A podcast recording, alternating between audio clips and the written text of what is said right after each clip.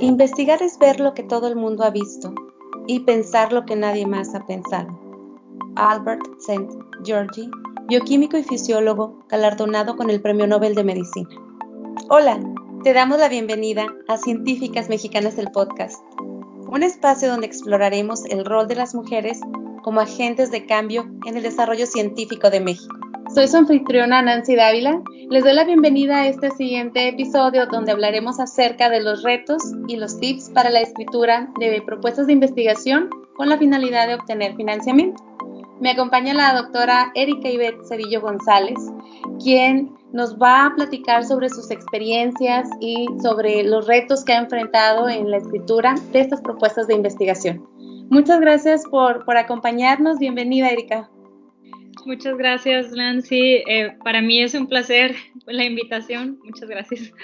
No, hombre, nosotros estamos encantadas porque es un tema que, bueno, que sobre todo para quienes estamos iniciando, ¿no? Como investigadores, investigadoras jóvenes, investigadores jóvenes, eh, esta parte, pues rara vez la aprendes eh, cuando estás estudiando un doctorado, ¿no? Muy pocas veces te toca participar y conocer todo este proceso de cómo se obtiene el financiamiento para los proyectos de investigación. Y después, cuando comienzas ya tu carrera de investigador, pues tienes que hacer esas propuestas, ¿no? Y tienen que ser, pues, exitosas, novedosas y, y bien, bien, bien fundamentadas, porque la competencia es muy, muy fuerte.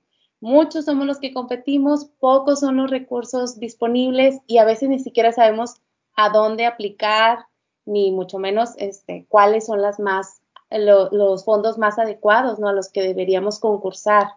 Entonces, este, pues el hecho de que nos puedas acompañar y platicar, pues algo que agradecemos bastante, tanto en el equipo de podcast como en la, seguramente nuestra, nuestra audiencia, la comunidad de científicas mexicanas.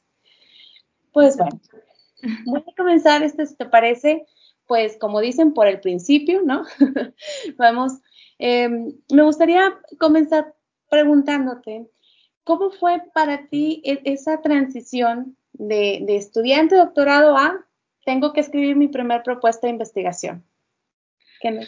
Ok, bueno, em, pues fue porque eh, cuando me contrataron en la Facultad de Ciencias Químicas de la Universidad Autónoma de Nuevo León, pues em, el equipo directivo de ese momento pues tuvo la amabilidad de asignarme un lugar en un laboratorio eh, que en ese momento pues se consideraba eh, parte del laboratorio de materiales 3 y la verdad, cuando yo entré a ese espacio estaba vacío, no había ni un vasito de precipitados, estaba, estaba muy bonito, estaba nuevo, estaban las gavetas, eh, las conexiones para los gases, todo eso estaba, o sea, estaba la estructura, pero no había nada, no había un horno, no había ni un, ni un vasito no había nada.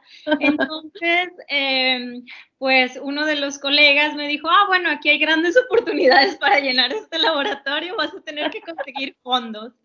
Entonces, pues dije, bueno, sí, si quiero hacer investigación, voy a tener que conseguir fondos, también porque, pues, los colegas con los que estaba trabajando en ese momento, pues también pocos tenían recursos, obviamente los, los, utilizaban más en sus propios proyectos, de vez en cuando me compraban un reactivito, pero pues todos sabemos que si necesitamos hacer investigación, no solamente necesitamos reactivos, necesitamos también recursos humanos, necesitamos equipo, a veces tenemos que salir a trabajo de campo, eh, a veces tenemos que pagar las publicaciones para pues impulsar esas, esas citas que todos necesitamos, entonces, este, pues sí, era inevitable pensar en, en buscar fondos, entonces esa fue, esa fue mi bienvenida al mundo de la investigación, ¿no? Te, te dan espacio en un laboratorio sin nada y hay que empezar a llenarlo si quieres pues generar conocimiento. Entonces, eso fue lo que me impulsó a un laboratorio vacío.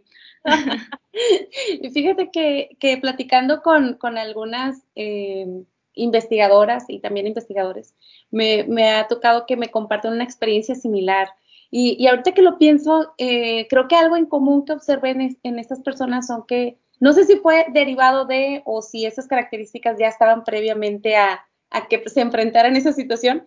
Pero ahorita que lo comentas me acordé mucho de, incluso este, colegas que, han ganado el Premio Nacional de Investigación, el, Premio Nacional de Ciencias, perdón, creo que se llama, eh, que también tuvieron algo así, ¿no? O sea, llegaron y nada, no había nada. Y, claro, eso, e, eso este, fue hace muchos años, ¿no? Que, que, les tocó vivir esa experiencia y pienso en, el, en los laboratorios que tienen ahora y jamás hubiera pensado que llegaron así en ceros, ¿no?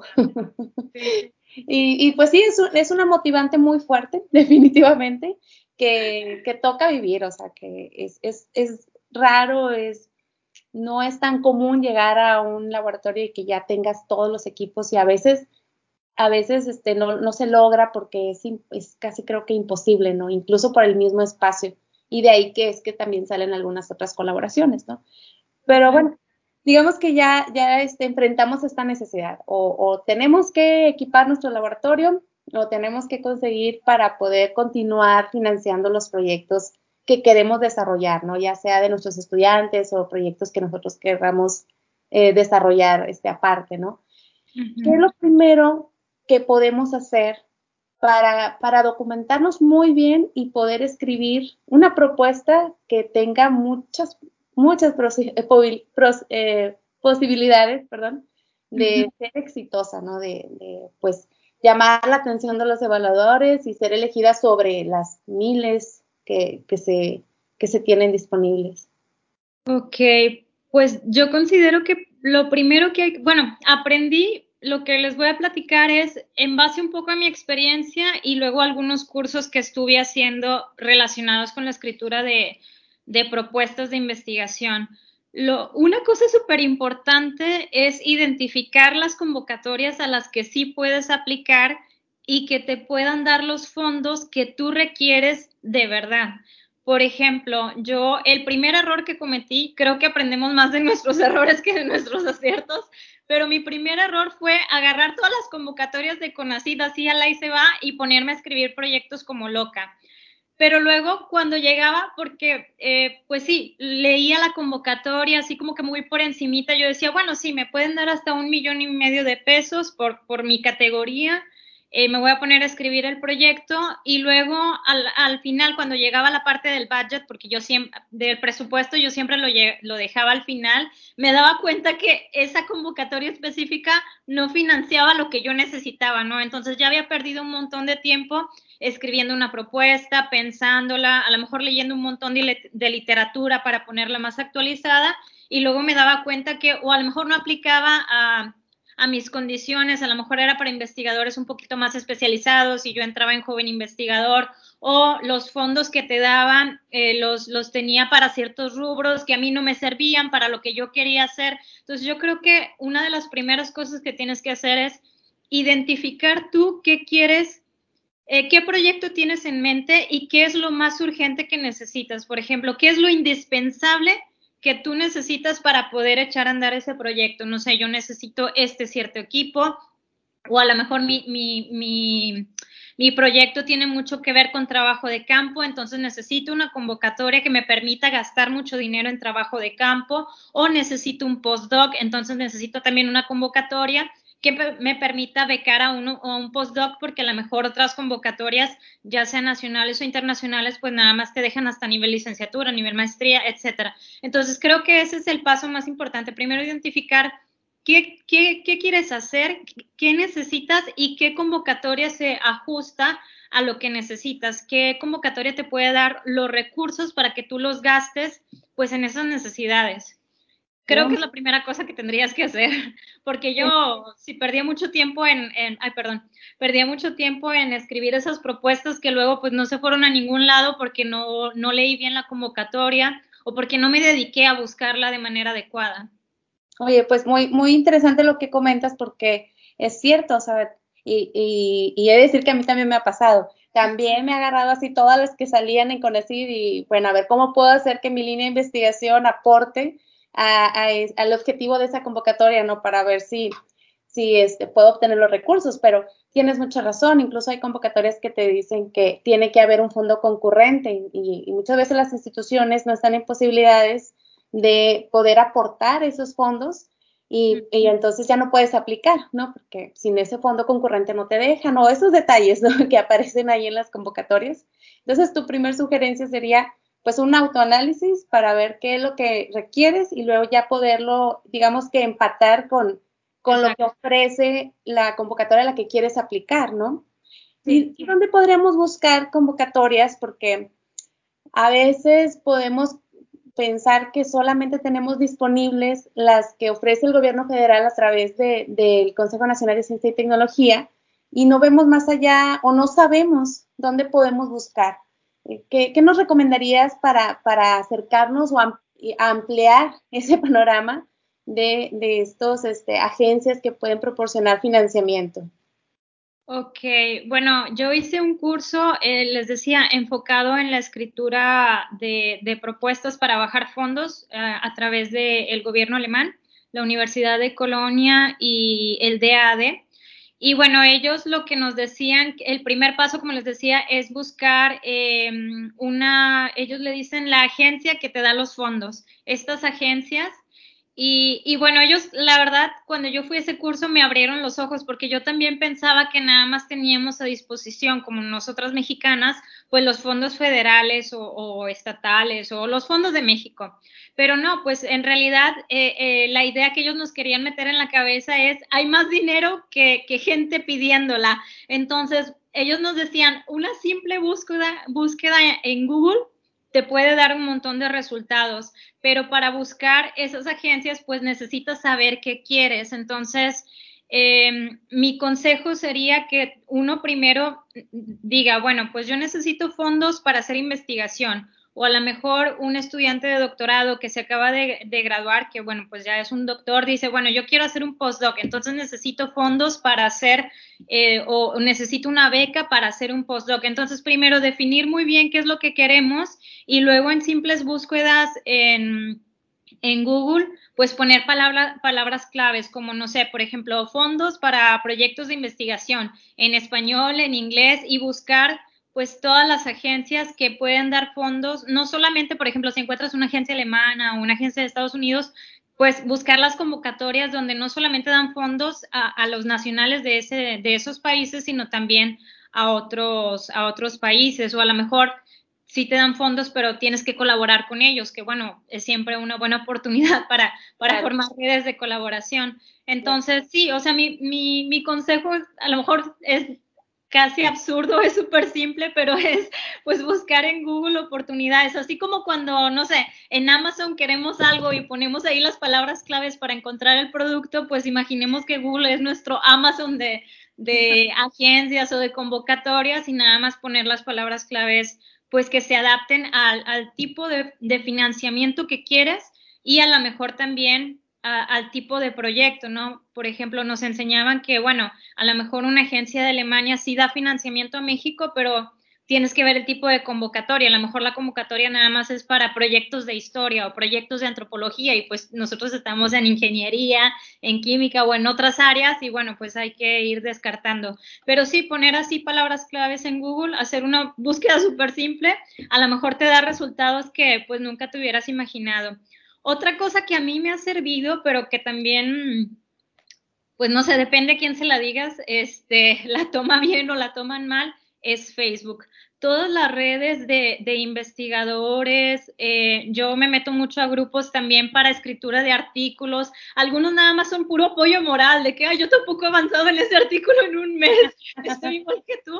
Eh, ahí también a veces muchas, muchas, este, pues otros científicos comparten convocatorias y, y, de hecho el curso ese de los alemanes, que, que es un, fue una beca, lo encontré así a través de Facebook. Entonces también a través de las redes sociales pues también nosotros lo hacemos, ¿no? Cuando sale una convocatoria interesante a lo mejor de nuestra, de nuestra universidad, lo primero que hacemos es compartirlo en redes sociales y así pues puedes encontrar también convocatorias que se puedan ajustar a tus necesidades. Entonces, sí, para mí esas, esas son las cosas que me han funcionado.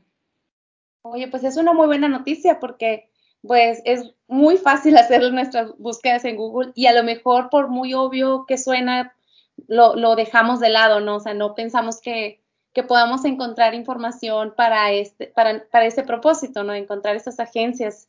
Y, y, comparto también lo que mencionas de las redes sociales. Me, me, ha pasado y yo creo que comencé hace poco, porque incluso este, este año abrí la cuenta de Twitter, que no la tenía, y han surgido una gran, gran oportunidad de, colaboraciones y me he enterado de convocatorias y de muchas cosas que pues si no hubiera estado en esas redes tal vez no lo hubiera no lo hubiera este no lo hubiera sabido o, o, o como me pasa después llega el correo y ya, ya falta una semana, ¿no? Para que... para que la carrera. Sí, eso también es muy importante, que no, no, el interés tiene pies, o sea, no de responsabilidad de buscar las convocatorias a, a, nuestros pues directivos, ¿no? Pues ellos, la subdirección de posgrado o pues no sé, en cada una de sus instituciones tiene un nombre, ¿verdad? Las personas que se encargan de esto, pues obviamente no pueden estar conscientes de todas las convocatorias, no pueden estar conscientes también de todas las necesidades de cada uno de sus investigadores, entonces, pues ellos hacen lo que se puede, a lo mejor nos mandan las convocatorias clásicas de CONACIT, pero pues sí, yo creo que hacer una búsqueda tan simple como, no sé, a lo mejor yo soy de esas personas que cinco minutos antes de dormir estoy ahí mencionando en Facebook, entonces pues hacer una pequeña búsqueda, a lo mejor al día siguiente ya encuentro algo o esa misma noche encuentro algo interesante, me lo mando al correo y al día siguiente ya tengo una convocatoria en la, en la cual participar. Eh, sí, o sea, buscar en lugares inesperados, por ejemplo, yo, yo le hago mucha promoción a la Nat Geo, eh, la National Geographic, porque también financia mucho para, principalmente para trabajo de campo pero bueno, era algo que yo no me esperaba, o sea, no, no, no había aterrizado que todos los exploradores de la Nat Geo pues eran investigadores financiados, ¿no? Entonces también pues tienen iniciativas muy padres y lo ves todo el día en la tele, ¿no? Ves ahí todos los programas de Nat Geo y no te imaginas estas cosas. Entonces esa también la encontré a través de las redes sociales. Ah, justo eso te iba a preguntar, que en las búsquedas que, has hecho después de, esas sugerencias, ¿verdad? Que recibiste en el curso y de buscar así en el directo en, el explorador, en el buscador de internet, ¿qué, sorpresas te llevaste, no? O sea, ¿cuáles convocatorias tú encontraste que, no sé, ni tenías idea aparte de esta de, de eh, por ejemplo, convocatorias en, Alemania para hacer pequeñas estancias de investigación eh, para, para, investigadores, ¿no? no para estudiantes, sino para investigadores que es algo que a mí me sorprendió mucho porque nuestra facultad, nuestra institución, pues obviamente sí nos, sí nos apoya para hacer estancias, pero a veces pues el somos bastantes, ¿no? Entonces el apoyo es limitado, ¿no? Tiene que darle a todos los profesores. Entonces encontrar agencias que por otro lado te invitan a sus países, te invitan a sus instituciones, todo pagado, yo digo, ay, o sea, a mí que las estancias la verdad me sirven mucho, me sirven para pues reforzar las redes, voy a usar equipos que no tengo aquí en este laboratorio, los artículos salen más rápido o sea, las estancias me sirven mucho y yo no sabía que estaban esos fondos ahí disponibles. Y, por ejemplo, e, en este curso de los alemanes nos decían, es que a veces ni siquiera se acaba el dinero porque no hay gente que, lo pida, ¿verdad? Eh, por ejemplo, esas estancias o concursos, por ejemplo, de fotografía científica. A lo mejor eso no es tanto para, para tener fondos, pero sí te da un poquito de prestigio, bueno, si los ganas, ¿verdad? Obviamente, te da prestigio para poner ahí en el currículum de que, mira, ahorita muchas agencias están buscando que no solamente les dé resultados científicos, sino que también hagas em, pues labores de eh, apropiación pública de la ciencia, ¿no? Entonces, si tú participas en estas iniciativas también, a lo mejor te dan fondos de manera indirecta, ¿no? A lo mejor eh, enriquecen tu currículum para después en otras convocatorias pues que tengas más puntitos respecto a otros colegas que a lo mejor no participan en este tipo de iniciativas. Eh, sí, pues más que nada han sido esas. Las que más me sorprendieron fue esa, la de las estancias, porque yo dije, yo acá mendigando dinero y allá había dinero y no sabía. Y, ahora, este, sí, bueno, también estar al pendiente, porque también otra cosa que aprendí es que yo tenía como que el calendario de México, ¿no? Que al inicio del año salen un montón de convocatorias y luego otras poquitas en, en el resto del año y entonces mi año era escribe proyectos al inicio al inicio del año y luego ya como que olvídate de eso. Y no, o sea, en realidad haciendo búsquedas con otras agencias te das cuenta de que hay cosas que salen todo el año, entonces como que pues hacer, no sé, a lo mejor un hábito de cada mes estar buscando a ver qué encuentra uno. O sea, esa fue otra cosa que me sorprendió, que no todas las agencias lanzaban sus convocatorias al inicio del año. Hay unas que están abiertas pues los, los 12 meses. Sí, tienes razón. Y eso que comentas de las estancias de investigación para investigadores, pues son muy pocas las oportunidades, casi todas van dirigidas para, para la preparación de, investigadores, ¿no? o sea, para estudiantes de, posgrado prácticamente. Pocos apoyos se encuentran disponibles para los investigadores, ¿no? Ya asumen que pues ahora esos costos los tenemos que cubrir nosotros o nuestras instituciones. Ahora que dices eso también me vino en mente esto. Por ejemplo, también hay otros fondos que sirven, eh, ¿cómo lo diré? O sea, sirven de manera indirecta para la investigación. Por ejemplo, este curso que yo hice era también una convocatoria con una beca. Nos dieron como, pues en total, eran como casi unos dos mil euros de, de beca, ¿no? Todo, todos nos lo pagaron y si tú haces la suma de todo lo que nos pagaron, más o menos era eso. Este, y esos, ese tipo de convocatorias es para tipo la formación como investigadores, o sea, formarnos en todos los aspectos que tiene que hacer un investigador. Un investigador no nada más hace investigación o, forma recursos humanos, pues también tienes que bajar fondos y como tú bien dices, no siempre nos enseñan a hacerlo. Entonces, este, también, por ejemplo, con esas búsquedas descubrí que hay algunas convocatorias que eh, son para formar investigadores, o sea, para darte estas herramientas que a lo mejor no te dieron en el doctorado, pero que te van a servir en tu vida como investigador y pues son gratis, porque pues si, si, si accedes al fondo y si te lo, te lo dan, pues luego tú tienes esa preparación y pues no te costó, ¿verdad? O sea, a nivel financiero. Entonces, ese, o sea, hay un montón de opciones. Eh, no, y, y, bueno, te digo, después, pues obviamente es como, es que no sé cómo decirlo, sí, te ayuda a hacer investigación de manera indirecta porque luego tienen las herramientas para bajar fondos, entonces también el prepararte ayuda. Entonces también hay este, fondos para la preparación como investigadores. Oye, eso también es bastante interesante, porque no, no te imaginas a lo mejor que haya tanta disponibilidad de ese tipo de preparación, ¿verdad? Y, y, y nos quedamos aprendiendo sobre la experiencia y sobre la marcha, pero qué mejor, pues ya ir, ir este, también documentándonos con algún tipo de curso o de apoyo, ¿no? De tipo mentoría o tutoría. Eso está muy, muy, muy genial. Y bueno, si a quienes nos esté escuchando, si dice, yo quiero saber, yo quiero saber dónde, cómo, le voy a preguntar a Erika a ver si nos puede compartir alguno de los enlaces que ha utilizado y los pongo ahí en, el blog, en, en las notas del episodio para que de ahí busquen todavía más. Sí, claro que sí. Y muy bien, bueno, entonces ya avanzamos en, ya identificamos cuáles son nuestras necesidades, ya, eh, ya, ya sabemos dónde podemos buscar, ¿verdad? Que hay que buscar, buscar, buscar, no hay que esperar a que las cosas vengan a nosotros, por supuesto. Y ahora que después de estos dos pasos, ¿qué sigue? Em, pues yo diría que ya empezar a escribir el proyecto, ¿no? Ya que identificaste la convocatoria, la agencia que, pues, que va a, hacer la adecuada para lo que necesitas. Bueno, antes de empezar a escribir, es muy importante eh, ponernos en los zapatos de los revisores y hacernos a la idea de que vamos a escribir un documento, vamos a escribir una propuesta con una idea de investigación pero que no lo vamos a leer nosotros. No es un documento que nosotros escribimos para nosotros mismos, es un documento que escribimos para una agencia y esa agencia, este documento lo va a dar eh, pues a las manos de revisores, de gente que puede ser muy experta en tu campo o un poquito menos. Y, y, estas personas van a pues a evaluar tu proyecto y, y es muy importante eso, ponernos en los zapatos de los revisores. Yo creo que el, el error, bueno, aparte de pues no buscar agencias adecuadas y todo, otro error que yo hacía es que me ponía a escribir el proyecto eh, sin pensar en que otra persona lo iba a leer. O sea, como que no aterrizaba esa idea. O sea, yo sabía que alguien lo iba a evaluar, que iba a pasar por un comité de evaluación y a lo mejor de, de evaluación a nivel científico y luego a lo mejor algo a nivel administrativo, pero nunca me puse a pensar en si yo estaba escribiendo de la manera adecuada para que esos, esos lectores pues eh, aferraran la idea que yo quería expresar.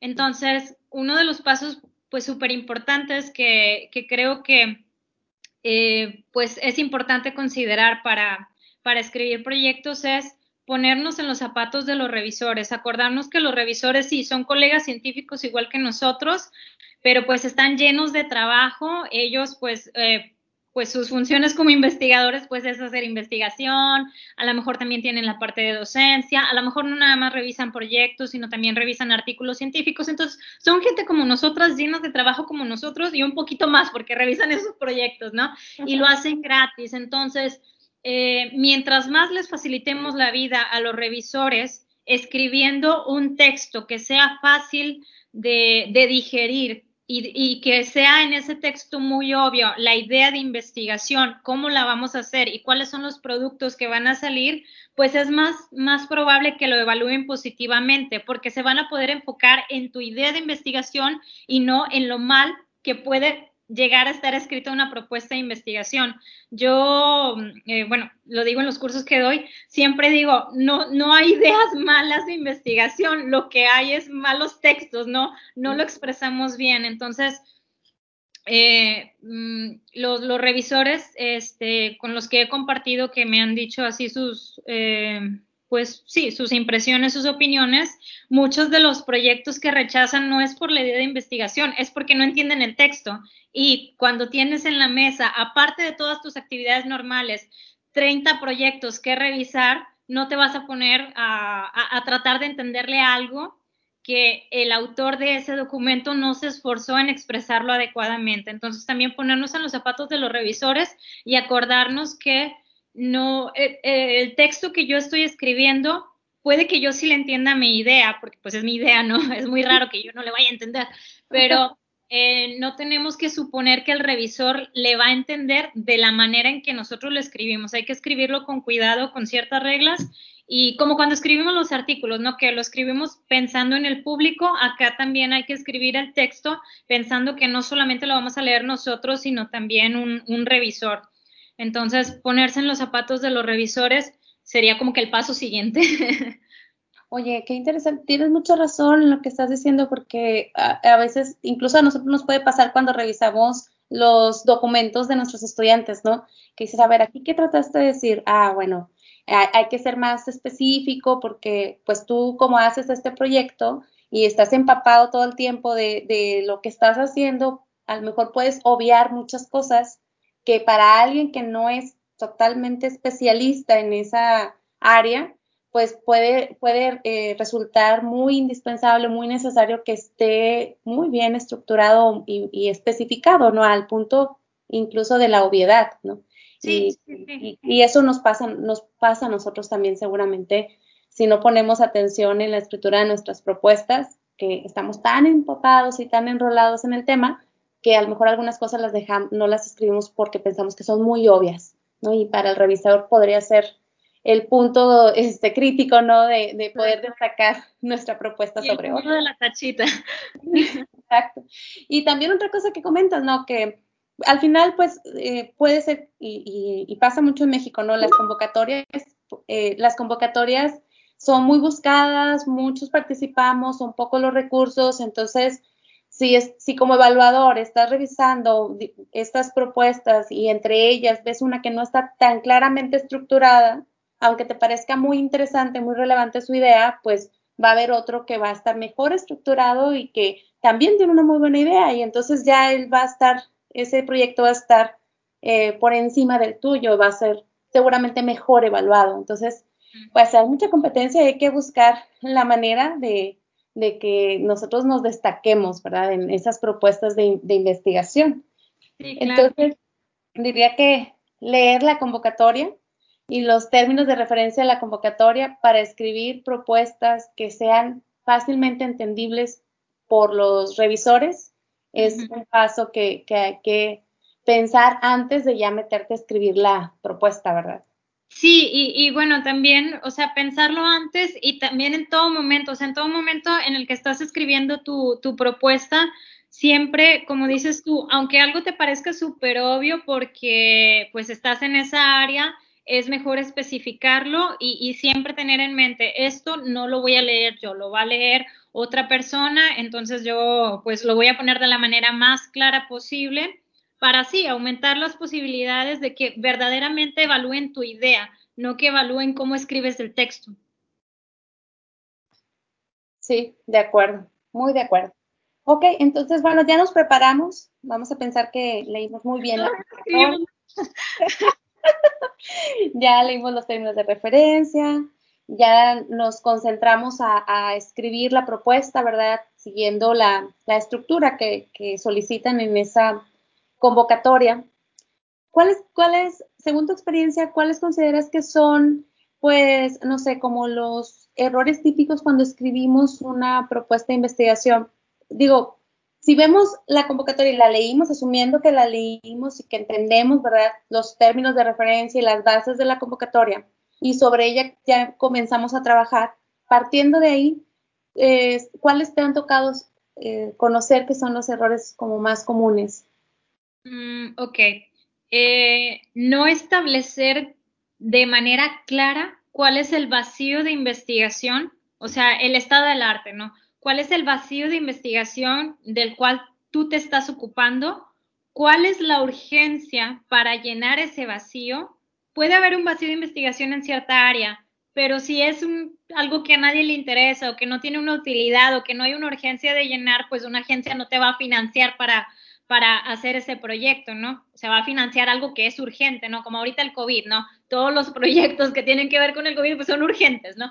Entonces, creo que eh, uno de los errores que yo también, este, pues al inicio, cuando uno está empezando, pues cometes, es no establecer claramente cuál es el vacío de investigación ni la urgencia para llenar ese vacío de investigación y luego también no establecer cómo tu proyecto contribuye a llenar ese vacío de investigación. Entonces, palabra clave, vacío de investigación. Tiene que quedar muy claro cuál es tiene que quedar muy claro cuál es la urgencia de llenarlo y tiene que quedar súper claro cómo tu proyecto lo va a llenar.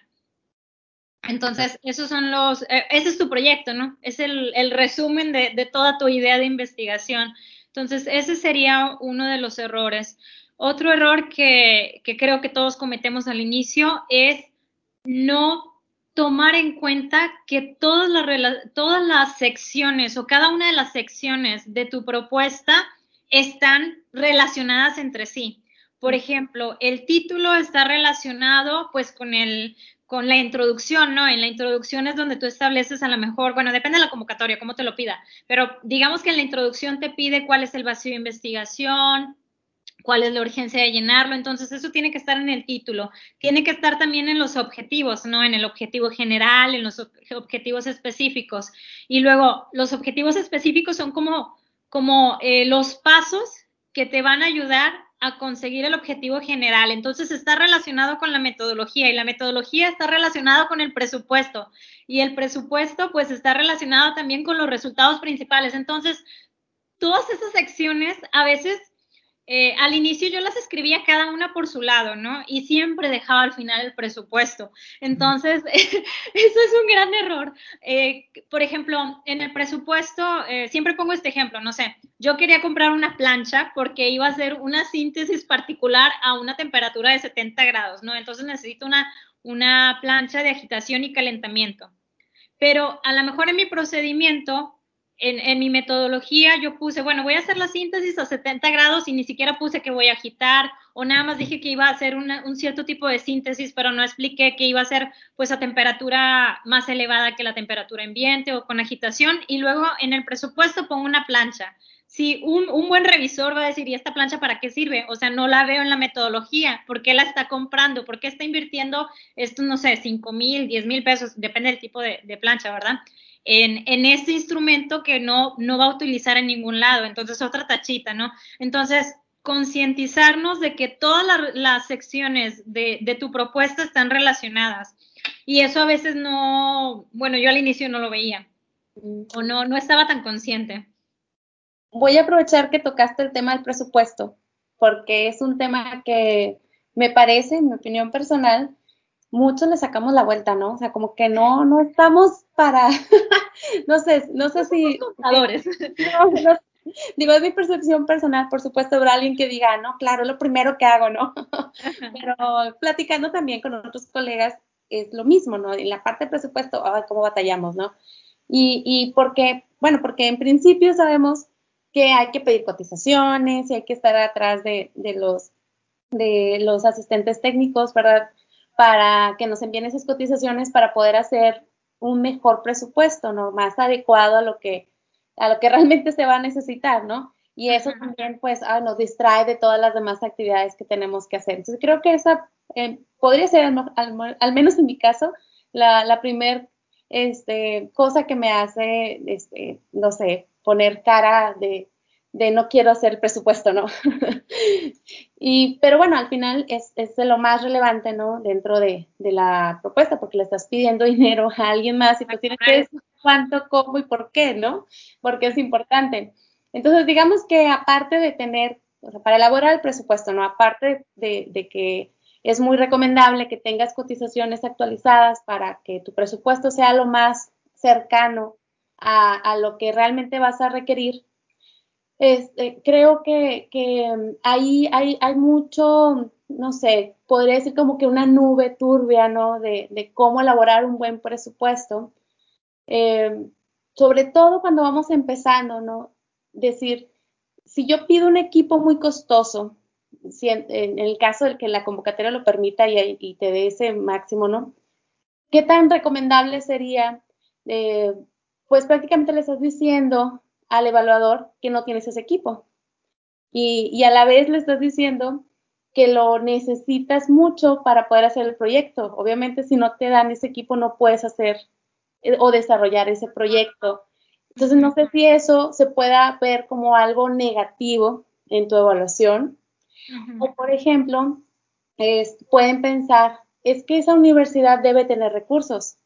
¿Por qué, ¿Por qué me está pidiendo ese equipo si seguramente lo tienen?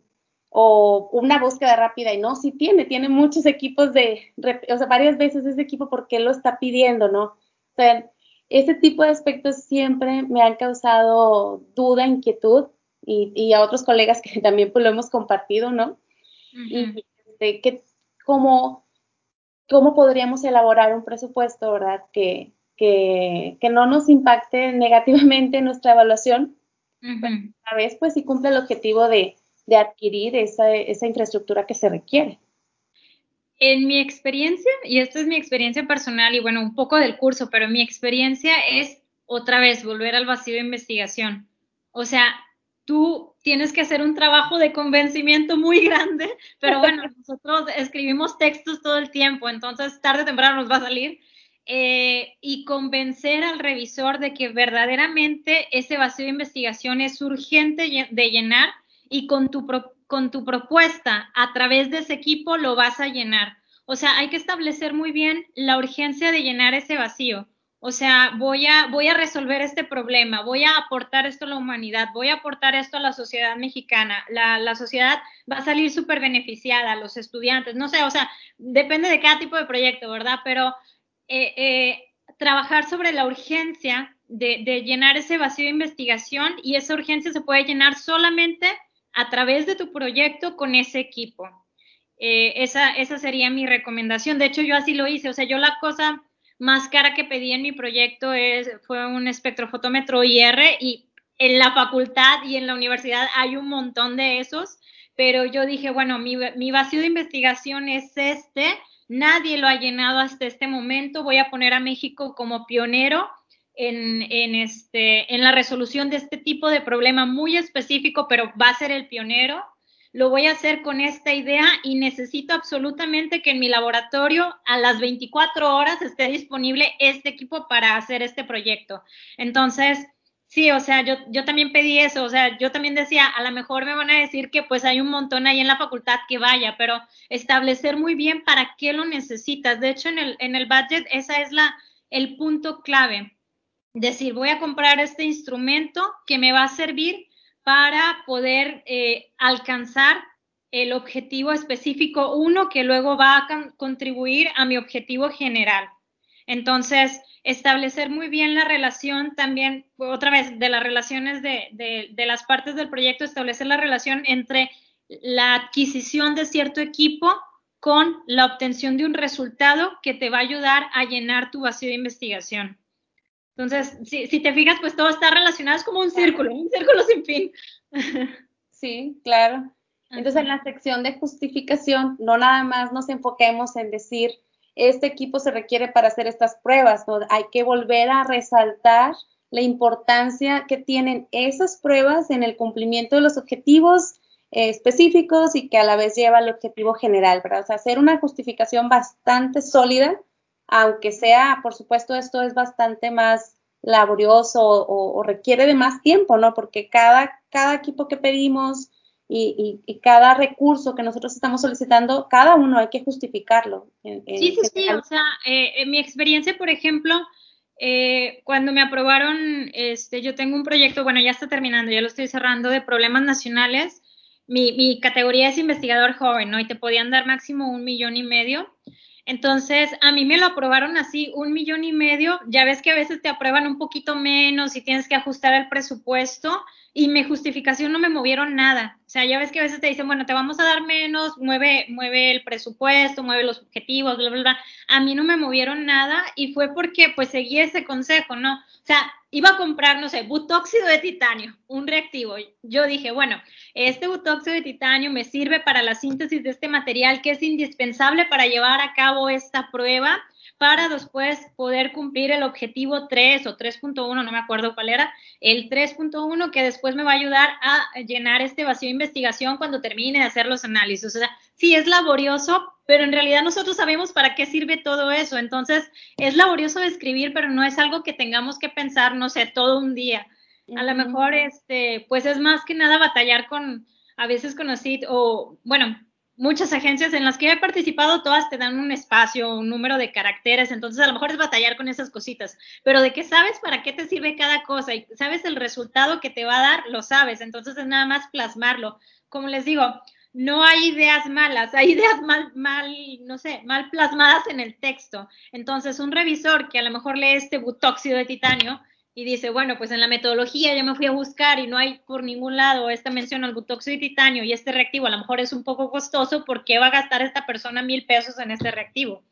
Entonces, hasta las espátulas, o sea, todo hay que justificarlo. El material de laboratorio me sirve porque también se vale decir, o sea, yo, por ejemplo, eh, ¿qué compré? No, no, me acuerdo qué material compré, que pues no había en mi facultad, a lo mejor sí en otras facultades, pero no había ahí. Y yo dije, pues es que lo, lo, necesito disponible, o sea, lo necesito que esté aquí y es indispensable para hacer esta síntesis, porque esta síntesis se hace nada más por esta ruta si quiero estas propiedades específicas que me van a servir para llenar este objetivo. O sea, es, es todo relacionado. O sea, no perder de vista esa relación entre las secciones. Así es. Sí, no descuidarla definitivamente, o sea, aunque aunque suene bastante, no sé, redundante estarlo diciendo, si ya, es que a veces, a veces sí, yo creo que es algo que nos pasa muy común, ¿no? ¿Verdad? Que estamos en la parte de metodología, ya dijiste cómo vas a hacer y que vas a calentar y que vas a meter el horno. Entonces, cuando vas a pedir un horno, pues ya está la metodología. Porque es revisor. ¿Dónde lo voy a otra vez? Pero bueno, nosotros somos los interesados y los que queremos que quede todo pues lo más explícito posible para que tengamos más probabilidades de, tener éxito en, la aprobación de la propuesta y, y, por supuesto en la atención de los recursos. Sí, también, por ejemplo, perdón, con los equipos, eh, aunque haya un equipo en tu laboratorio, porque, por ejemplo, yo lo pedí todo para laboratorio de materiales 3, pedí una estufa y había otra estufa, nada más que yo dije, bueno, es que para las pruebas yo necesito que esta estufa esté a máximo 40 grados y la estufa que tenemos en el laboratorio siempre está a 110 por el, eh, por el trabajo de los colegas, bla, bla, bla, y yo la necesito 24 horas a 40 grados, porque esto me va a ayudar a obtener esta información que es fundamental para llenar mi vacío de investigación. Entonces, eh, sí, o sea, olvidarnos de que para nosotros es obvio. Hay otra vez, tenemos que ponernos otra vez en los zapatos del revisor. El revisor no pensó nuestra idea de investigación, él nada más la está evaluando. Entonces, si nosotros le dejamos muy claro todo esto, él se va a poder concentrar en, la innovación de esa idea, en, de verdad entender la urgencia para llenar ese vacío de investigación y, a lo mejor pues es más probable que la evalúe positivamente. Hay otra sección también de la escritura de propuestas de investigación que creo que quedan muchas dudas en cuál sería la mejor estrategia para abordarla, que es la sección de los productos entregables. Porque por una parte queremos destacarnos y prometer las perlas de la Virgen, como dicen, este, y por otra parte, pues tienes que cumplir en un tiempo muy específico, ¿verdad? Cada convocatoria tiene su tiempo, pero pues ese tiempo es en el que tú tienes que entregar esos productos a los cuales te comprometiste.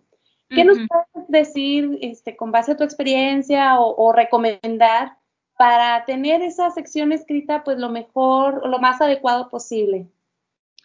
Mi recomendación es que estemos muy conscientes de nuestras capacidades y nuestras limitaciones, también tomando en cuenta el tiempo que tenemos, o sea, acordarnos que muchos de, nosotras eh, pues somos profesores e investigadores, ¿no? Hay quien tiene la suerte de nada más ser investigador y hay quien trabaja como nosotros también con la docencia, ¿no?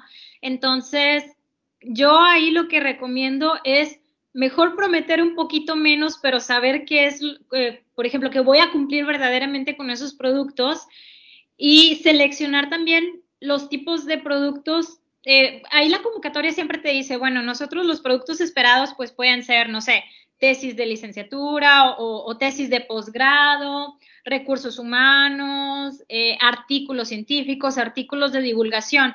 Entonces, eh, seleccionar los productos que están dentro de nuestras capacidades, asumiendo que obviamente pues nos van a financiar el proyecto, ¿no? O sea, asumiendo de que sí vamos a tener disponible el equipo o los, no sé, los instrumentos, los reactivos o los recursos que nosotros necesitemos. Entonces, yo ahí, por ejemplo, en ese proyecto de problemas nacionales, pues eh, el, proyecto duraba dos años, ¿no? Y, siempre pensar que no te van a dar prórroga, porque hay muchos que dicen, bueno, pienso que me van a dar una prórroga de seis meses y ya calculo esos seis meses en los productos. No, yo no se los aconsejo. O sea, mejor pensar el tiempo que dice ahí la convocatoria. Yo dije, bueno, yo conozco, todos conocemos, todos sabemos nuestras capacidades con toda la carga de trabajo que tenemos. Por ejemplo, si vamos a elegir artículos, yo sé muy bien que tres artículos por año, a lo mejor si tengo los datos, o sea, si ya tengo los datos en la mesa, sí los saco, pero si apenas tengo que sacar los datos, yo digo, no, si voy a sacar los datos, voy a prometer un artículo por año. Suena poquito, yo sé que suena súper poquito, pero es mucho más real que decir, no, voy a sacar dos o tres por año sin tomar en cuenta todo el tiempo que te vas a tardar en sacar los datos. Cada quien conoce sus procesos. Por ejemplo, algunos colegas me dicen, es que mi síntesis es de 10 minutos, la mía es de 24 horas. Entonces, pues obviamente ellos van a tener más capacidad de escribir a lo mejor dos artículos por año respecto a, pues a mí, ¿verdad? Que me voy a tardar más tiempo en sacar el material y en hacer las pruebas. Entonces, eh, conocer súper bien tu proyecto, conocer, estimar más o menos eh, pensando también, tomando en cuenta que también las cosas no pueden no salir a la primera. O sea, también tomar en cuenta de que, bueno, una vez que tengan los recursos, una vez que tengan los reactivos, que tenga quien va a trabajar físicamente en el laboratorio, estimar el tiempo en el que voy a sacar los datos, pero tomando en cuenta que algunos experimentos a lo mejor los primeros no salen y que se van a tener que volver a repetir. Entonces, tomando en cuenta todo eso, estimar, por ejemplo, para los artículos, cuántos artículos podemos sacar por año y prometer solamente esos. Por ejemplo, yo prometí dos y saqué tres. Al final, se ve mejor que, hayas prometido menos y que entregues tres a que a lo mejor prometiste cuatro o cinco porque tú pensabas que, que ibas a poder y se te se te atravesaron un montón de cosas y entregas dos, ¿no? Entonces yo creo que eso, analizar nuestras capacidades y también ver los recursos que tenemos a disposición eh, en nuestras instituciones. Por ejemplo, yo, algo que se me hacía fácil y difícil a la vez era los recursos humanos. Yo decía, los tesistas sí los puedo seguir, sí podemos sacar una tesis, pero la carrera a la que yo apoyo no exige hacer tesis, ¿no? Entonces, ¿cuánto tiempo voy a tener para ir a hacer promoción a las otras carreras, para no quitarles alumnos a los otros, a los profesores de esas carreras? Porque, bueno, luego también están todas estas cosas de, pues, tienen poquitos alumnos y, pues, preferentemente, pues, ellos son los que les dan clase, entonces sería más justo que hicieran la tesis con ellos, ese tipo de cosas. Entonces, también, pues cuando evaluamos esto de, de, voy a prometer recursos humanos o voy a prometer tesis de posgrado, ¿me van a dar estudiante? Ese tipo de cosas, o ya tengo a alguien que esté trabajando y que va a estar en, en, los años de proyecto y puedo poner su tesis porque su tesis de verdad se relaciona con mi tema, con lo que estoy proponiendo, o nada más la voy a ajustar para que se relacione. O sea, también ser honestos en eso.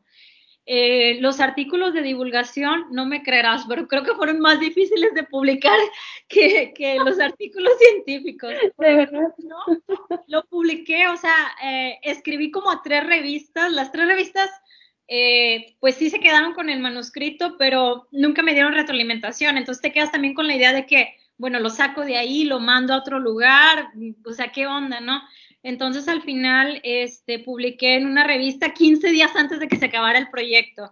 Entonces también eh, otra recomendación es que si van a, este, si van a prometer, por ejemplo, artículos de divulgación, que pues eso casi siempre son unos, una especie de review, ¿no? Un pequeño review dirigido al público general sobre nuestro tema. Yo les aconsejo que no hagan como yo, no lo dejen así como que, ay, esto es fácil de escribir y va a ser fácil de publicar. Yo lo dejé como a mitad del proyecto, luego ya me arrepentía. O sea, ya me arrepentía porque me lo, en todas partes me, tomaban el manuscrito, pero no me decían nada. Pasaban meses y no me decían nada, ni siquiera me lo devolvían para decir, no lo aceptamos, para yo poder decir, soy libre para mandarlo a otra parte, ¿no? Sí. Este, tomar en cuenta esas cositas, tomar en cuenta que hay productos que no dependen al 100% de nosotros. Claro. Entonces, sí, o sea, yo, yo soy de la idea, mi experiencia me dice que es mejor prometer un poquito menos y sacar más y siempre evaluando tu capacidad, o sea, tomando en cuenta que las cosas pueden salir mal, que a lo mejor un estudiante se te va, porque también podría ser eso, eh, que a lo mejor la revista que elegiste para, para publicar es muy buena, pero se tarda un montón en, en, este, contestarte o te tocó uno de esos revisores que a lo mejor en vez de tardarse un mes se tarda tres, cuatro meses y, le está bien al editor, o sea, ese tipo de cosas, o sea, evaluar lo que está eh, en nuestro control, lo que está fuera de nuestro control y hacer como que un balance para ver qué, qué productos puedo sacar. Esa es mi experiencia. Hay muchas cosas que, que no dependen de nosotros, como bien mencionas, y por lo tanto es muy difícil, ¿verdad?, hacer una estimación, pero definitivamente si no lo intentamos, y no hacemos ese ejercicio, pues menos nos va a salir las cuentas o lo que, los tiempos que estamos a lo mejor pensando así muy, muy rápidamente, ¿no?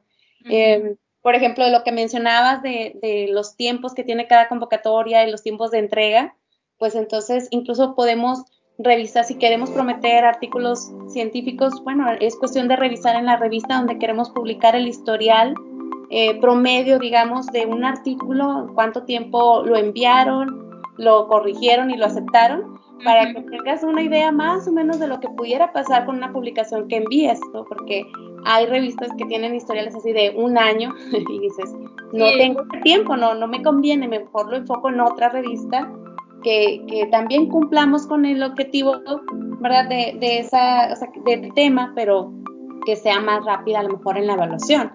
Y, y, tener también lo del plan B me parece muy interesante porque, oye, ¿qué tal si no te llega el equipo a tiempo? Ah, sí. o no funciona, o sea, llega nuevo y no funciona y se lo llevan, a mí me pasó me cambiaron tres veces un horno, tres veces, eh, de una marca buena, o sea, es la marca Binder, que pues nosotros la conocemos, es súper buena, pero es de esos productos que nacen mal. Entonces me tocó a mí y, este, y no, era un estrés porque, o sea, yo necesitaba, como te digo, necesitaba esa estufa, la, la necesitaba a 40 grados siempre, entonces, pues ahora sí pedirla de los colegas, a pesar de que yo tenía la mía, pero la mía no funcionaba. Entonces, todas esas cositas pues tratar de, de, prevenirla, o bueno, no de prevenirla, sino de anticipar qué podría pasar. Si no te pasa, pues está súper bien, pero te puede pasar. Sí, porque al final una explicación de esa no te va a servir para como excusa para no entregar lo que prometiste, ¿no? Entonces, sí, sí tienes que pensar, ¿qué pasa si ese equipo no me llega o me llega, como dices, en este caso defectuoso? y no puedo avanzar, ¿A quién, con quién puedo hacer una colaboración o a qué laboratorio puedo ir para, para solicitar acceso y uso de ese equipo en lo que llega al de nosotros, ¿no?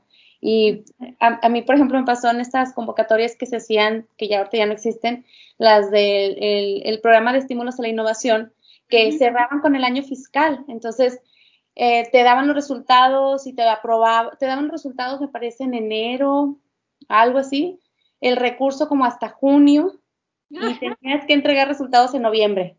Entonces, muy poco. Ahí no te queda de otra más que ir avanzando un poco, aunque, aunque no estés seguro que te vayan a aceptar o te vayan a aprobar el proyecto. Bueno, pues ir avanzando a lo mejor con, con una, apoyos que vas eh, realizando a través de, no sé, tesis de licenciatura, servicio social, alguna otra estrategia, ¿verdad? Pero que, esa parte abone en, a, este proyecto en caso de que sí te lo aprueben para que una vez que ya, ya tengas este, a mitad de año ¿no? Es, estos recursos, ya tengas un avance y puedas terminar a tiempo. pero son cosas que tienes que pensar si, si estás en posibilidades de, de, hacer, si estás dispuesto a hacer, porque al final, si no te lo aceptan, pues ya te quedas como, puede ser que te quedes con algo trunco, no, no sé, o sea, ahí, ahí este, se tiene que evaluar qué conviene más en ese momento, ¿no? Para...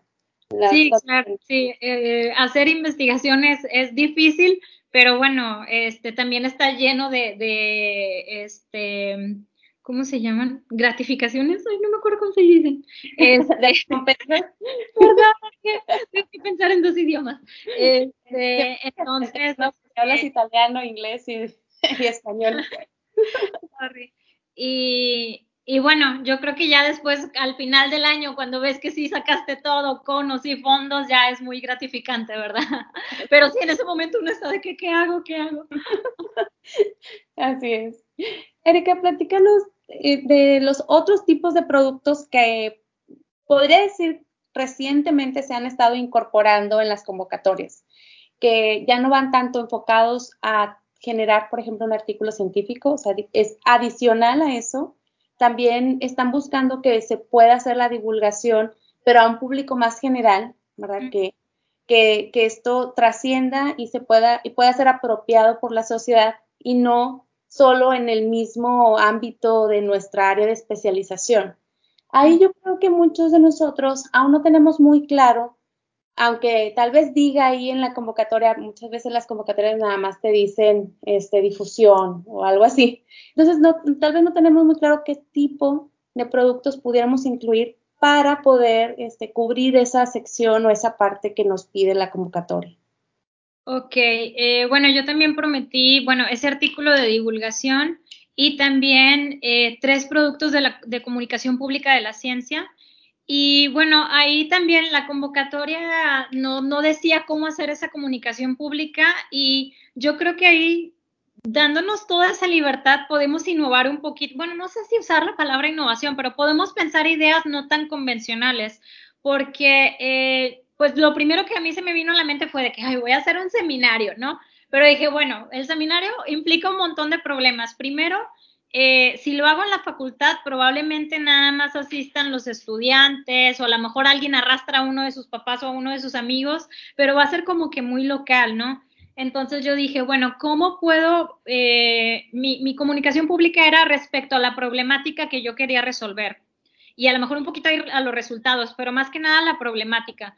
Entonces yo, pues, mi consejo sería que pensemos en, maneras no convencionales de comunicar esta, pues, esta ciencia, ¿no? Ahorita van mucho, por ejemplo, las redes sociales y, bueno, cuando no teníamos la situación del COVID, eh, era muy fácil que las personas aprendieran divirtiéndose, ¿no? Divirtiéndose en grupo. Entonces yo lo que propuse para esta, estos productos de comunicación pública fueron carreras de plugging, que es ese de deporte donde vas este, pues haciendo jogging y vas levantando basura, ¿no? Para concientizar a la gente este, sobre la problemática, en ese caso de la contaminación por, por plásticos. Mi idea, no se pudo hacer por el COVID, pero mi, mi idea original era antes de la carrera darles cinco minutos, así como que lavarles el cerebro de que miren cuánta contaminación pública contaminación plástica estamos este, generando y después de la carrera, pues como que, que ya lo vean ellos mismos, ¿no? Yo quería que cada quien fuera corriendo con su bolsa de basura y, recogiendo residuos para que a lo mejor cuando los vemos tirados por ahí o cuando nosotros sacamos nuestra bolsita de basura fuera de la casa, pues no nos damos cuenta de la cantidad de residuos que generamos como, como sociedad, ¿no? Entonces mi idea era como que tener un discurso de cinco minutos antes y cinco minutos después pero mi comunicación pública iba a ser eso, ¿no? La, difusión a través de, la carrera, para que ellos mismos se dieran cuenta, pues, de, este, de esta problemática. Luego, por el COVID no se pudo, entonces, pues, hice mi, mi cartita con ACID para decirle que si me dejaba cambiar este producto de comunicación pública, o sea, no cambiar el producto, sino la forma en que iba a obtener ese producto. Yo le puse hacer semanas de difusión en, en Facebook, eh, hacer webinars también a través de Facebook, a través de Instagram, o sea, redes sociales y videos en YouTube que se quedaran ahí, o sea, que pudieran seguir siendo compartidos. Y pues al final con Conacida aceptó O sea, pues al final es comunicación mm, eh, pública de la ciencia. En algunos de estos videos comunicamos no solamente la problemática de, contaminación por residuos plásticos, sino también algunas ideas para, evitar que se siga propagando, algunos resultados de nuestro proyecto. Entonces, ese tipo de, de productos a veces sí no sabemos cómo cómo impostarlos, pero yo creo que si, si la convocatoria te da carta libre para que lo hagas de, de, la manera en que a ti se te ocurra, pues ahorita pues ya hay muchas maneras de comunicarnos, ¿no? A través de, de webinars, a lo mejor puede ser una plática en, no sé, a través de Instagram o por ejemplo un podcast, uno podría como, como esta iniciativa, ¿no? Proponer a lo mejor un podcast y, y sí, me asignaron este, yo pedí una cierta cantidad para ese rubro y, eso, esa cantidad la usé para hacer los videos a través de animaciones. O sea, hubo una animadora que me hizo los videos, le dimos el guion, eh, hice que participaran. Si tú en los productos también haces que participen no nada más eh, el investigador responsable, sino también, por ejemplo, tus colaboradores o mejor aún los recursos humanos que están formando, eso se ve muy bien. Entonces yo en esta comunicación pública de la ciencia, todas las voces que se sienten, se escuchan en los videos son de los estudiantes. Algunos ni siquiera eran tesistas, eran estudiantes que yo di de alta en el proyecto, que, que al, final son recursos humanos que estás formando. Entonces, este, pues así lo hice. Traté ahí de innovar lo más que pude, según yo era innovación, no sé cómo llamarlo, pero sí, o sea, traté de que no fuera el típico seminario, ¿no? en vez de hacer un, webinar así muy concreto, dije, bueno, voy a hacer una semana de difusión sobre muchos aspectos de la contaminación por plásticos. Entonces hablaron, por ejemplo, invité a un colega que habló del COVID relacionado con los plásticos, o sea, un tema que ahorita, pues a lo mejor no todos toman en cuenta que el plástico puede ser un vector para, para el contagio, ¿no? Eh, hubo gente que habló de remediación, hubo gente que habló de los plásticos y el fast fashion, todo este tipo de cosas que a lo mejor, pues, uno no sabe y en un webinar, o sea, hubo los webinars por Facebook, eh, la ventaja es que se quedan ahí en, en la página, ¿no? Entonces, a lo mejor en el webinar teníamos participaciones de 40, 60 personas y yo en la noche veía el video y ya tenía 900 reproducciones. Entonces, oh, o sea, si llegamos a un público, sí, la verdad yo me sorprendí, o sea, yo no me esperaba que llegara tanta gente, eh, pero sí, o sea, 900 reproducciones, yo dije, ¿dónde están estas 900 personas? o sea, son? Este, pero sí, la verdad yo siento que pues fue más apropiación de la ciencia por el sector público respecto a lo que hubiera sido un seminario de a lo mejor en el auditorio nada más caben 100, no sé. Entonces, este, pues sí, sí, si la convocatoria nos da esta libertad, yo creo que deberíamos aprovecharla. Oye, qué buenas estrategias seguiste. La verdad es que, por ejemplo, esto que mencionas, ¿cómo se llama? ¿Plugin? ¿Dijiste? Plugin. Sí, Nunca lo había escuchado así. qué, qué, interesante que lo hayas podido incorporar, o sea, bueno, pensado incorporar para hacer esta divulgación, porque es cierto, o sea, no, nos quedamos en los métodos tradicionales, ¿verdad? De la divulgación científica que aprendimos y vivimos nosotros, pero muchas veces pues van dirigidos justo a la misma comunidad que incluso ya sabe o ya tiene más, sí, ya, ya es como está interesada en el tema, pues busca estos tipos de seminarios y asiste a este tipo de seminarios, congresos, etcétera. Entonces son personas que como quiera tienen ya un conocimiento previo de, del tema que queremos divulgar y entonces para hacerlo llegar a la comunidad en general, pues hay que buscar otras estrategias, incluso cambiar también la forma en la que nos expresamos, ¿verdad? Para que no esté tan, a lo mejor con términos muy, muy científicos o muy especializados, sino con términos más generales y, y de esta manera ir haciendo conciencia en la comunidad sobre la problemática que existe y que nosotros queremos resolver con el proyecto que propusimos. Sí, o sea, ahí también la estrategia yo creo que funcionó, o bueno, yo siento que funcionó porque te digo, en esta semana de difusión en los webinars tuvieron bastantes reproducciones, fue también que no, eh, que no me quedé nada más con los colaboradores del proyecto de que, ay, bueno, nosotros lo estamos este, realizando, nosotros somos los expertos, sino que también dije, bueno, la problemática de los plásticos está relacionada también con el fast fashion, está relacionada también con, con el cambio eh, en los océanos y invité personas que no tenían nada que ver con el proyecto más que la temática, que un poquito se parecía y las invité a esta, a esta semana de difusión. Y también este, hubo estudiantes que, bueno, ahí en Facebook, pues tú sabes, ¿no? A través de las transmisiones, pues la gente escribe y, y teníamos también este, respuesta del público. Entonces, pues también eso, ¿no? Buscar colaboradores ahí, por ejemplo, con ACID no me dijo, pues nada más tienen que ser ustedes. O sea, no hubo problema por, por ese lado. Y también, este, este, pues buscar colaboraciones que no siempre sean investigadores. Por ejemplo, eh, cuando empecé a hacer estos webinars y todo, también busqué a una chica, eh, ella es una ingeniera civil, pero que se dedica mucho a, a, tipo la disminución de residuos, ¿no? Especialmente por plásticos, el cambio climático y todo este tipo de cosas. Y ella estaba organizando un bazar online eh, para promover este tipo de productos, pero al, mismo tiempo quería conferencistas que hablaran sobre la problemática, por ejemplo, de la contaminación por plásticos o la problemática del cambio climático, ¿no? Entonces yo le dije, yo me apunto, yo me apunto. Y ahí también aproveché para meter resultados, ¿no? Claro, adaptándolos al lenguaje de la audiencia, pero dije, bueno, pues ya que me van a dar la oportunidad, esa fue una un, un webinar por Instagram, ¿no? Y ni siquiera fue el Instagram de, de mío o, o del que está como que asociado al proyecto. Fue el Instagram de esta persona que ya tenía toda una comunidad de, personas que la siguen y, ahí pues me puse a hablar de esa problemática y también metí resultados del proyecto. Y también obtuve, o sea, obtenía ahí los, los las manitas arriba, ¿verdad? Y, comentarios, ¿no? Hubo gente que después me contactó por correo. Wow. Y personas que, que no se dedican a, a la investigación. Ajá. Oye, no, es que este potencial que tienen las redes sociales muy grande y a veces como que decimos, no, nosotros estamos en el área científica y datos, datos, y no, no me meto a redes sociales, pero de verdad que es muy, muy grande ese potencial.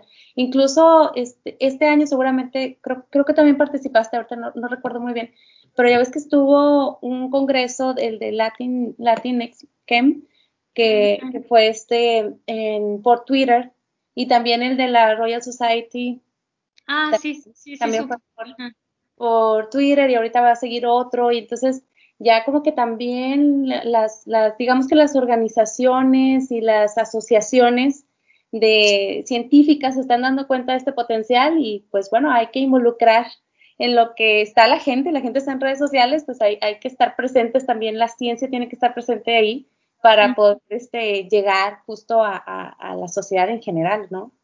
Sí, sí, definitivamente. Y es algo que, como dices, pues no lo teníamos en cuenta antes, al menos yo no, pero pues con este año, este año me sirvió también para eso, para aprender que pues siempre puedes elaborar un plan B aunque sea de urgencia. Eh, eh, pero sí, o sea, yo creo que la verdad salió, salió mucho mejor, porque también el evento de plugin hubiera estado interesante, pero también hubiera estado más limitado, porque por eh, yo este, estos eventos de plugin los quería hacer en un río. Eh, un río, pues ya ves que hay muchos ríos que como quiera tienen muchos residuos y todo, pero pues por logística a lo mejor, no sé, más de 100 personas o más de 50 personas no se iban a poder inscribir. Entonces al final, te digo, hubo webinars que llegaron a 900 visualizaciones y yo digo, pues sí, sí, fue mejor al final. Tiene un gran, tuvo un gran alcance, un mayor alcance, ¿no? Oye, pues muchas gracias por compartirnos lo de los productos que yo creo que a más de una, más de una de nuestra audiencia le va a servir como ideas para que ya los vaya incorporando y, bus y busquen otras, otras también, ¿no? Que se puedan salir de lo convencional. Em, ¿Qué más, Erika? ¿Qué más crees que, que nos falte para cerrar esta, esta metodología, digamos, si le podemos dar un nombre, de una escritura, de una propuesta de investigación exitosa? Eh, pues, mm, ay Dios, bueno, ya ahora sí me agarraste en curva. bueno, una cosa muy importante, eh, yo creo que como quiera tener en cuenta que estas son convocatorias, son concursos, entonces a veces se gana y a veces se pierde. Eh, nosotros podemos tener una súper buena idea de investigación con bastante potencial, que estamos seguros de que sí va a salir. Eh, entonces hay que enfocarnos en escribirla de manera que eh, se entiende esa idea, que le facilitemos las cosas al revisor, que se pueda concentrar verdaderamente en, en cómo vamos a llenar ese vacío de investigación y por qué es urgente llenarlo, pero tener en cuenta de que a veces nuestra propuesta puede estar bien escrita, pero a veces simplemente no nos apoyan porque pues no hay suficientes fondos, ¿no? O por X razón, ¿no? Entonces, tener en cuenta también siempre que a veces se gana, a veces se pierde, como en todo la vida, ¿no? O sea, no hay nada que no sea así.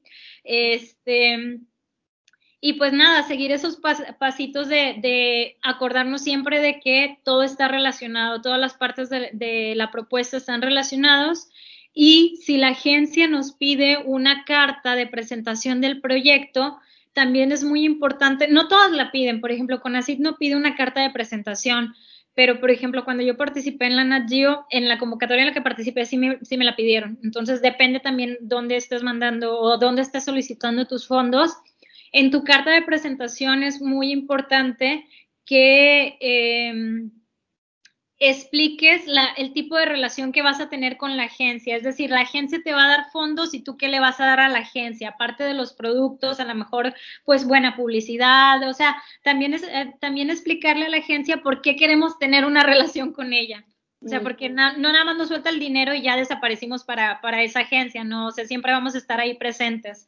Entonces, esa es la única cosita que creo que faltó pero te digo, no aplica en todas las convocatorias, pero me, parecía importante mencionarlo.